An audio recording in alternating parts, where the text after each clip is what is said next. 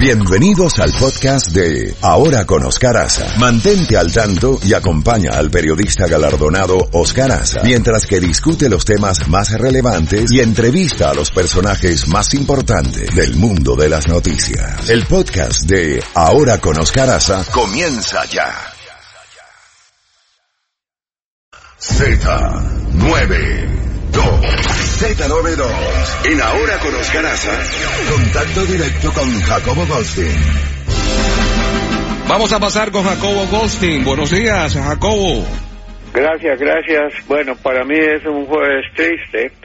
Ayer eh, murió en Honduras, precisamente en un vuelo que se trasladaba de Tegucigalpa a Miami, precisamente el mismo vuelo que yo había tomado el día anterior para regresar, era un vuelo de American Airlines. Murió una de las grandes figuras en la historia de Honduras, José Rafael Ferrari Sagastume, su padre, Rafael Ferrari, su madre, Doña Chayo, como le decíamos, eh, de Sagastume, fundaron la radio HRN en 1933 y ya en la década de los 50 su hijo mayor se hizo cargo de las operaciones, su padre había fallecido, empezaron con él, José Rafael Ferrari comenzó dirigiendo HRN, que fue la la gran cadena de radio, la primera de su género en Honduras, y posteriormente adquirieron la compañía televisora, la compañía televisora hondureña, que era la primera televisora a nivel nacional y este servidor tuvo mucho que ver con José Rafael, primero porque empecé eh, un programa deportivo en San Pedro Sula, él siempre estaba metido en el deporte, luego en la década de los 60 tuve mucho que ver con él a través de HRN y a través también de, de, las, de los puestos que yo ocupaba. Recuerdo una vez en 1968 me llamó para anunciar de que habían adquirido los derechos de la Copa Mundo México 70 y que si yo quería que el Banco Atlántida pues fuese uno de los patrocinadores. Fue, fue fue el primero que llamé. No solo le dije que estaba interesado sino que le dije mira te voy a comprar dos porciones no una para que nosotros seamos el único banco y también la única compañía de seguros que te compro dos lugares. Y no solo eso vamos a hacer un acuerdo mediante el cual la emisora de radio HRN va a promover esto que estamos haciendo. Y así fue como contratamos la ah y le dije mira yo sé que vas a tener que enviar un prepago por los derechos así que te voy a pagar desde ya en el 68 lo del 70 creo que fue la mejor operación que yo he hecho en mi vida contar con, con esa Copa Mundo que para mí sigue siendo la mejor de todas, la, México 70 que ganó Brasil. Y, y luego cuando yo eh, tomé la cartera de turismo, nadie me apoyó más que José Rafael y sus medios de comunicación, televisión y radio, eh, promoviendo el turismo interno y manteniéndonos andando porque nacimos chiquitos era una nueva era un nuevo ministerio no había suficientes fondos y José Rafael me brindó fondos de toda la vida y una vez que dejé la Secretaría de Turismo fundé junto con él el programa eh, este domingo que es un programa que duró seis años y que hizo historia. Eh, todavía acabamos de celebrar 44 años de esa fundación. o sea que mi relación con José Rafael Ferrari era, era enorme. Además, él tenía un corazón enorme también. Él fue el creador de lo que se llamaba el, la Teletón, que en el mes de diciembre, durante 24 horas, todas las cadenas de radio y todas las cadenas de televisión de Honduras se unen gracias a él en un máximo esfuerzo de recaudar fondos para la gente pobre, para los niños enfermos, en fin, eh, era un, bueno, sentimos, era un gran hombre, José Rafael, de veras que me dolió la forma en que murió, le dio un ataque de corazón en el avión y tuvo el avión tuvo que aterrizar en México, creo que en Cancún. Y bueno, sea como sea, es día de duelo nacional. El Congreso Nacional acaba en Honduras acaba de anunciar sería eh, un día luctuoso nacional y le van a otorgar una medalla de oro a la familia. Hombres así no mueren nunca, Jacobo. Dejó un gran legado, es lo importante. Ah, no, este para mí ha sido uno de los magnates de medios informativos más importantes, que quizás Honduras es un país chiquito, pero tiene gente grande, y él fue uno de ellos. Y usted también, Jacobo, usted es uno de los grandes de Honduras. Bueno, déjeme, déjeme seguir, reponer la voz, que estoy conmovido. Pero empecemos nuevamente con lo que me pasa a mí a diario, si lo vas a creer con esta voz de perro que tengo, me reconoce medio mundo porque escucha el programa ahora con Oscar Aza. Por ejemplo, ayer Úrsula Molina, que trabaja en un banco, ella es peruana, me estaba diciendo que escucha siempre el programa. Igual me pasó con Hiler Cubillo, que es colombiano, que le mandó un saludo muy especial a Chefi, eh, también me, felicitó por el programa, no se pierden, no se pierden el programa. Eso dice mucho, pero te voy a decir también que mucha gente en Florida tiene que trasladarse de un lugar a otro y es precisamente, creo que es nuestra hora pico, de esa gente que nos está escuchando en lo que se traslada, digamos, eh, al, al, norte de Miami, al sur hacia Miami, en los condados de Palm Beach, en los condados de Broward y en todos, todos los, en Fort en, todo, en todos esos eh, lugares que estamos, tenemos un auditorio enorme al cual agradezco muchísimo esa sintonía y ese aprecio y cariño que me tengo. Dios me dio esta voz rara y veo que está siendo utilizada para buenos fines. Así es, Jacobo. Jacobo, y hablando de, política, la noticia de ayer fue los tres años de del ex abogado de Trump. Michael Cohen, sí. Te voy a decir algo. Michael Cohen fue la primera voz que tuvo Donald Trump. Yo recuerdo cuando Trump arranca su campaña en el 16 de julio del 2015, el que salía hablando por él era Michael Cohen y siempre Michael Cohen le decía Mr. Trump. Nunca lo oí hablar de Donald Trump, no, Mr. Trump. Fue su abogado privado durante 12 años en asuntos de toda índole. Le llamaban el, el tapón. Tú sabes que en béisbol eh, eh, no cabe duda que ser tapón es el que cierra. Por ejemplo, Mariano Rivera, el mejor tapón del mundo. Bueno, el tapón también significa alguien que te tapa las espaldas. Y eso es lo que era Michael Cohen. Le tapaba cuántas cosas no sabemos, pero sí sabemos que tuvo que ver con esos pagos que se hicieron en el 2016 en plena campaña eh, política y eh, dos mujeres, una eh, la, la famosa, ¿cómo se llama? Eh, pornográfica, la, la estrella pornográfica, Stormy Daniels. Sí.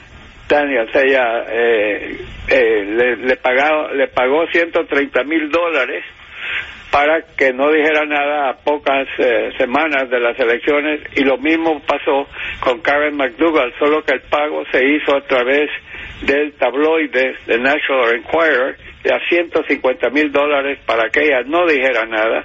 Lo que hizo el Enquirer es pagarle a ella 150 mil dólares por el derecho de poder publicar su historia, que incluía su romance, según ella, de Donald Trump. Resulta ser que le pagaron los 150 mil dólares, pero no publicaron nada porque claramente se vio que lo que buscaban era que no se publicara, pero lo hicieron en una forma a través de, National Enquirer, por lo menos esos son los cargos. Y ayer el propietario del National Enquirer corroboró eso y corroboró también lo de lo del papel que jugó en todo esto el abogado personal del presidente Michael Cohen que también ha dado declaraciones al fiscal independiente Robert Mueller sobre esas relaciones que él eh, tapó digamos le ayudó a Donald Trump en un momento crucial de las elecciones porque si eso hubiese reventado durante la parte final de la campaña le hubiese hecho mucho daño. Y ese es parte de los cargos que le están haciendo a Donald Trump y a su campaña de que eso se considera como una donación política y las donaciones políticas tienen que ser reportadas. Así que tenemos todo eso, Luis, que anda revoloteando por ahí en lo que el presidente Trump sigue atacando al fiscal independiente Robert Mueller, diciéndole lo que siempre le dice, cacería de brujas. Bueno, parece que la cacería es no solo de brujas, han salido un par de mujeres muy guapas, dicho sea de paso, pero eh, todo esto está está ocurriendo en estos momentos. Eh, vamos a ver qué más le puede decir el señor Cohen al fiscal independiente y a la fiscalía del sur de Nueva York. Son dos investigaciones diferentes, pero como recuerdo yo, ¿te acuerdas Luis cuando salió la noticia que el fiscal independiente Mueller había logrado que se entrara a la casa de, de, Cohen, su casa, su residencia, a su oficina en Nueva York también, y también a un cuarto de hotel que él mantenía permanentemente contratado para quedarse en Nueva York muchas veces trabajando.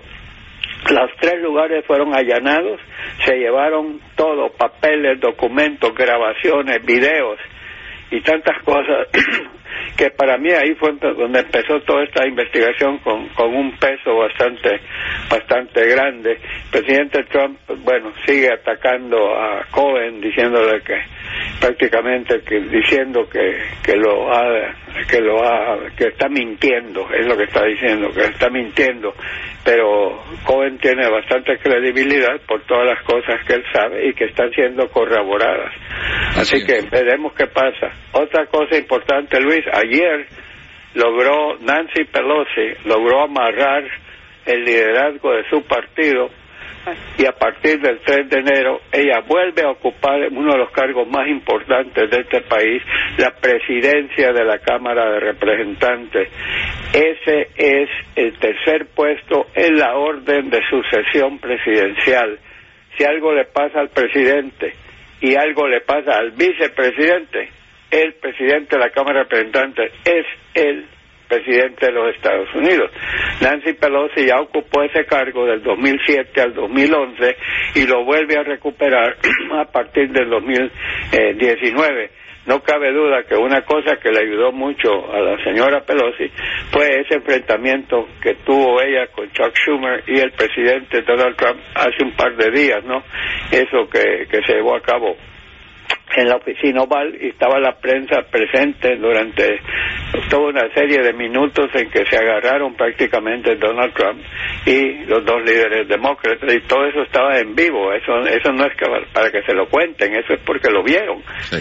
Así que Jacobo y por otro lado Teresa May se queda ¿no? ahí tienes otra cosa. Teresa May se salvó cuando parecía que le iban a no solo jalar las orejas, sino que iba a perder el mando del partido. Pero ha sido, es una, una, una victoria pírrica, o sea, de corta duración, porque el 29 de marzo se tiene que aprobar o desaprobar la negociación que Teresa May ha hecho con la Unión Europea. La Unión Europea, a través de su presidente, dijo esta semana que ya no van a negociar más que lo que se negoció y punto. Si quieren negociar más, no va a ser con ellos. Y ella necesita negociar más porque en el convenio que ella ha logrado hay muchas cosas que no le parecen a los legisladores británicos. Y así que el 29 de marzo puede ser.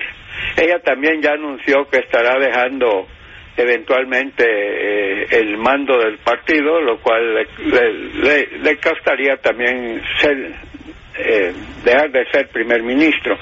Pero esto se pone cada vez más interesante en cuanto a lo que hemos estado hemos estado viendo y también eh, estamos viendo también eh, eh, las bolsas de valores de Wall Street andan nerviosas caen, suben un poco, caen. Está, hay mucha incertidumbre por esa política arancelaria del presidente Donald Trump, principalmente con China. Recuerda que hace pocos días en Canadá, a petición del gobierno americano, detuvieron a la empresaria, la mujer más famosa de China en el mundo de los negocios. Eh, un juez la dejó en libertad condicionada, o sea, que yo sepa, eso significa que no puede salir del país. Está eh, eh, con grilletes o no sé qué cosas le ponen, ¿no? Pero es, ella ha pagado una fianza pero sigue en las miras de la justicia. Resulta ser que el gobierno chino primero secuestró a un canadiense que se encontraba y ahora ya se supo que eh, otro canadiense los tiene capturados, acusados de hacerle daño a la República China. Eso en mi país tiene otro nombre, es represalia. Tú me agarras a ella, yo te voy a agarrar, están diciendo al gobierno canadiense. Así que estamos viendo muchísimas cosas. Bandeja llena. Sí, solo, solo déjame agregar esto. Recordemos que en esa que en esa confrontación que hubo en la oficina oval entre Donald Trump y los líderes demócratas Schumer y Pelosi, él dijo que si no le dan el dinero para el muro va a cerrar la operación del gobierno federal y eso sería en pocos días. Y, y el partido está preocupado porque el presidente ha anunciado que se, él lo cerraría con gusto si no le dan el, dinero para el muro. Así que estamos viviendo por todos lados las investigaciones, la, la, política arancelaria, el muro, todas las cosas están en, plena efervescencia, mi querido Luis. Jacobo, y para matizar, hablemos de deporte, ¿qué pasó con el Real Madrid y Moscú? Bueno, el Real Madrid ya había clasificado. Entonces puso a jugar a, su segundo equipo, los suplentes. Pero con un equipo de ese nombre y de, esa reputación, es cierto, cuidan a sus astros para que no vayan a salir heridos o golpeados, pero, pero dejarse clavar 3 a 0 por no tener un equipo bien formado en la cancha, eh, no le luce al Real Madrid y a su nuevo a su nuevo director técnico pero como repito ya habían ya habían clasificado Así que veremos qué es lo que va a pasar y mientras tanto ya eh, está allá también el River Plate que ganó la Copa Libertadores. Así que todo eso está está cocinándose en estos momentos en el mundo deportivo aquí en Estados Unidos. Eh, estoy orgulloso de una cosa, el gran deporte de don Oscar Aza, el baloncesto. Mi universidad, la Universidad de Virginia, está invicta. Nueve victorias, cero derrotas. En estos momentos, en, un, en una encuesta que había, está en tercer lugar a nivel nacional, en otra, en sexto lugar. Es un equipo que eh, es muy famoso por jugar eh, baloncesto defensivo. Tienen un gran equipo. Eh, no, a, esa escuela no le meten 80, 90, 100 puntos, pero gana gana, tiene suficiente material bélico para ganar, aunque sean por escorrer. Ya, ya, ya, en mis tiempos, Luis, cuando yo fui allá de 1952 a 1957 en Charlottesville, Virginia, teníamos un buen equipo y la estrella era Sonny Livingston, que era, hoy en día no, no, no lo contratarían por, por no ser gigante. Hoy en día, si tú ves el baloncesto, las líneas delanteras, Luis, son, son, torres, son, gigantes. No tienen que, pueden tirar la bola parado sin tener que brincar. Y, pero Virginia tiene un buen, un buen equipo y vamos a ver cómo, cómo le irá en esta temporada. Por el momento le está yendo muy bien. Bueno, Jacobo, mañana le seguimos. Castillo Time. Sí, y, nuevamente creo que hablo en nombre de, todos los hondureños que residen en Estados Unidos, que conocen a José Rafael Ferrari eh, a nombre de todos ellos, eh, pues que descanse en paz, un hombre que dije yo, un gran empresario, una gran persona y un hombre con un corazón gigante. Así es. Chefi te quiere saludar, Jacobo. Saluditos, Jacobo. Eh, Chefi, ahí está. Un besito, saludos, Jacobo. Ah, gracias, Chefi. Y ya te digo, muy emocionada estaba de tu paisano colombiano. y me dijo especialmente, Irman Cubillo. Dile, salúdame especialmente a Chefi. Mándale un beso, Chefi. Un besito para él, con mucho cariño. Ok, perfecto. Mañana le seguimos. Un fuerte abrazo. Saludos al, al infatigable Hernán. Hernán. Aquí está Hernán Llanes al pie del cañón. Hasta mañana, Jacobo. Cada vez que digo eso, sonríe, ¿verdad? O, sí, sonríe. o dice, no me moleste más. No sé. Ok. Hasta mañana, Jacobo. Te queremos mucho.